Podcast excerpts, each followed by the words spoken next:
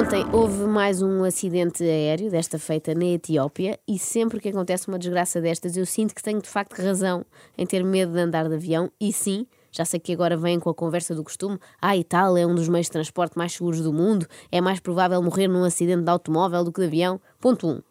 Não sei o que é que pretendem que eu faça com essa informação. Vou passar a vir de casa até aqui à buraca no Airbus A330? não, não cabe, dá, não, é? cabe não dá. no estacionamento. É muito complicado, sim, não passa ali no portão. Ponto 2. Ok, eu até dou de barato que o avião seja muito mais seguro que o automóvel, mas o que é certo é que num carro dá para ter um acidente que seja só chapa. No avião, normalmente, não se parte só um farolim ou um para-choques. Uma vez, de longe em longe, Lá se salvam todos com uma amaragem no rio Hudson ou assim, mas é tão raro que até dá origem a grandes produções de Hollywood. Ora, nunca ninguém fez um filme porque um condutor saiu ileso de um choque em cadeia na VCI, não é? É uma coisa mais comum. Outra frase que é muito comum ouvir da boca dos pró-avião, como aqui a Ana Galvão, é aquela do é tão provável morrer num acidente de avião como ganhar o Euro Milhões.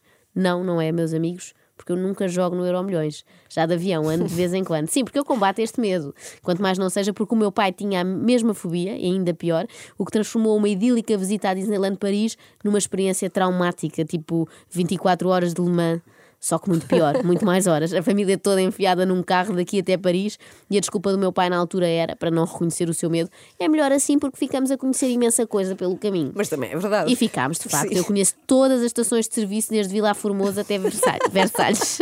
Qual é melhor, a de Vilar Formoso ou a de A de Vilar Formoso é ótima. O que é nacional é bom. As francesas não são tão boas e as espanholas então nem falar, é só fritos.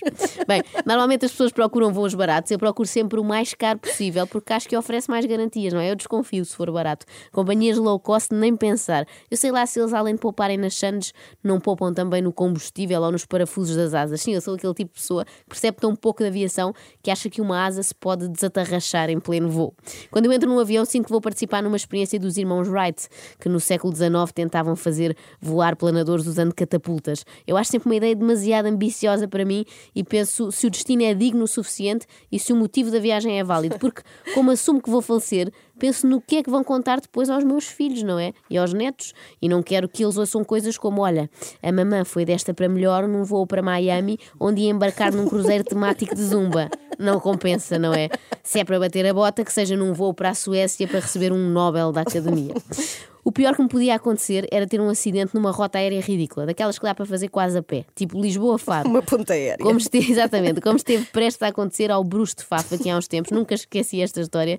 Bom, na verdade foram só duas tentativas de aterragem falhadas, mas ainda assim. E ao chegar a Faro, o avião não consegue aterrar com fortes rajadas de vento, muito nevoeiro, e andamos ali a claudicar do ar, cai, não cai, cai, não cai.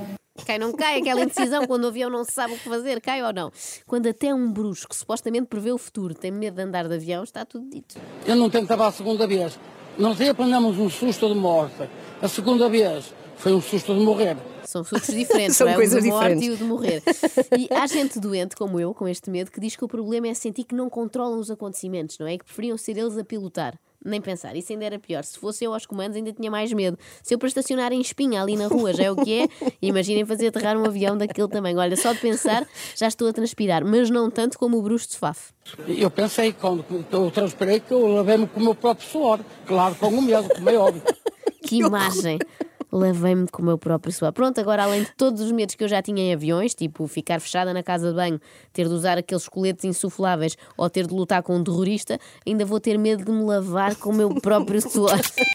Acorde com a Joana, a Ana e a Carla. Às três da manhã. Na Renascença.